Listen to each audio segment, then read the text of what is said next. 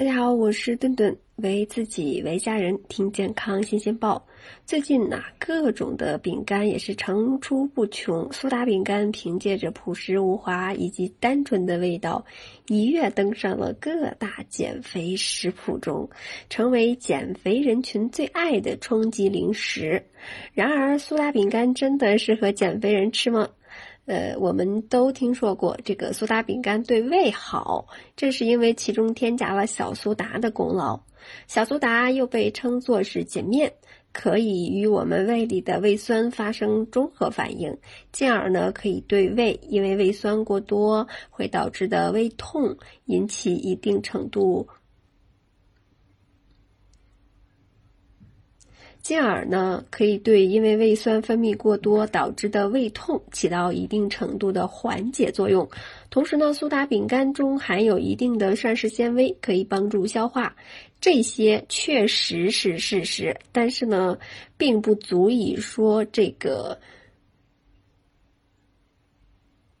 这些呀确实是事实，但并不足以给苏打饼干贴上健康食品的标签，更不是。它成为减肥食品的理由。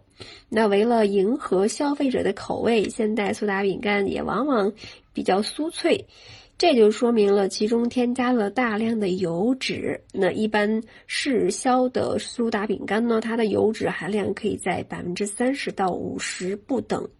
那每百克的苏打饼干中，脂肪的含量高达八克。那对比于每百克的白面馒头，脂肪含量整整高出了七倍。也就是说，吃同等量的苏打饼干，比吃白面馒头多摄入了六十三大卡的热量。那刚刚也提到了，苏打饼干中含有一定的膳食纤维。那现在还有一种饼干主打膳食纤维的健康牌，我们要知道。像是呃粮食呀、豆类呀这种食品中的膳食纤维，主要都是不溶性的膳食纤维。虽然能够促使我们胃肠道的蠕动，但是呀，口感上还是比较粗糙的。那如果是单纯用粮食、豆类、压制成饼干，那就根本是嚼不动了。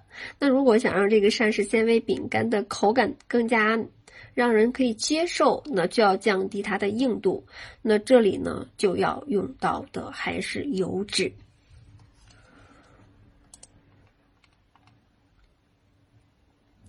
膳食纤维在吸收了油脂以后呢，会变软，从而形成了我们所吃的饼干的口感。可以说，膳食纤维含量越高的饼干里面，使用的油脂就越高。所以呢，苏打饼干等。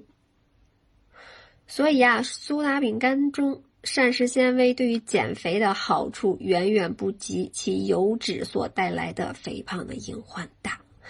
那中国农业大学食品科学与营养工程学院副教授范教授也曾经提到过，那吃粗粮饼干补充膳食纤维，远不如一碗杂粮粥效果实在。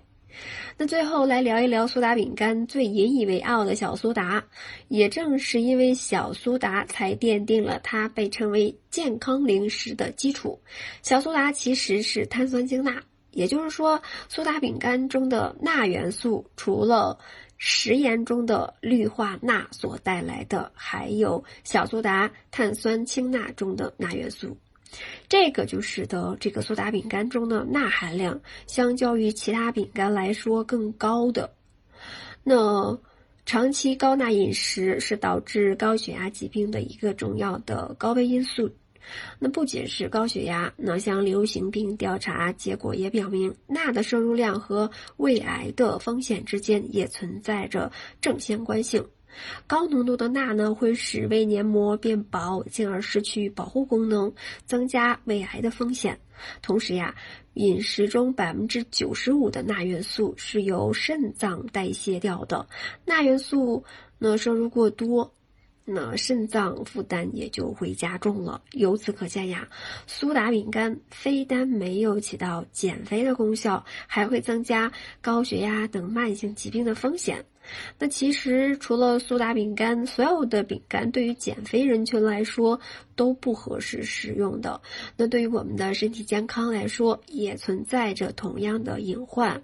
所以说呢，我们要记住，只要是饼干，不管是添加了小苏打，那其中最主要的成分还是糖、油和面粉。